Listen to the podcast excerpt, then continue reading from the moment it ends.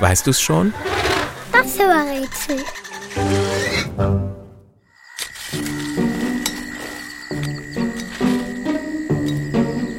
Das Tier, das wir suchen, bekommt man kaum zu Gesicht. Nur selten und meist nachts verlässt es seinen Bau unter der Erde. Der ist bis zu einem Meter tief, besteht aus einer Ruhe- und einer Vorratskammer und vielen Gängen. Die können schon mal ein halbes Fußballfeld lang sein. So groß ist das Revier unseres Tieres, dass es mit seinen Zähnen und Klauen verteidigt. Zur Lieblingsmahlzeit gehören Regenwürmer. Aber das Tier, das wir suchen, mag auch Insekten, Käfer, Larven und Schnecken.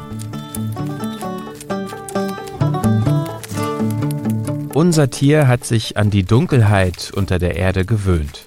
Sehen muss es da nicht viel. Es kann nur hell und dunkel unterscheiden. Dafür kann es aber sehr gut hören. Und mit seiner kleinen Rüsselnase kann es nicht nur gut riechen, sondern noch besser tasten. Das Tasten ist wichtig, denn die meiste Zeit ist unser Tier mit dem Graben von Gängen beschäftigt. Dafür ist der ganze Körper ausgelegt. Ein dunkles Fell, ein spitzer Kopf, ein kleiner, länglicher Körper und übergroße Vorderbeine mit mächtigen Schaufeln. Damit kratzt unser Tier die Erde ab, schiebt sie unter sich hindurch, macht dann einen kleinen Purzelbaum und presst die Erde nach oben. So entstehen kleine Erdhaufen. Gärtner mögen unser Tier deshalb nicht so gern. Naturschützer und Landwirte umso mehr. Denn durch das Graben lockert unser Tier die Erde auf.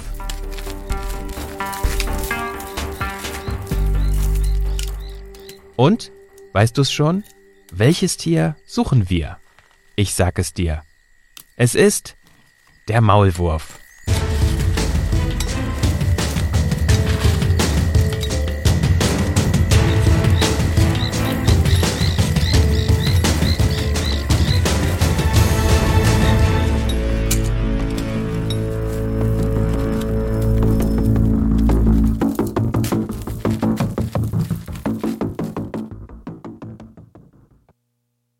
Eine Produktion von 4000 Hertz.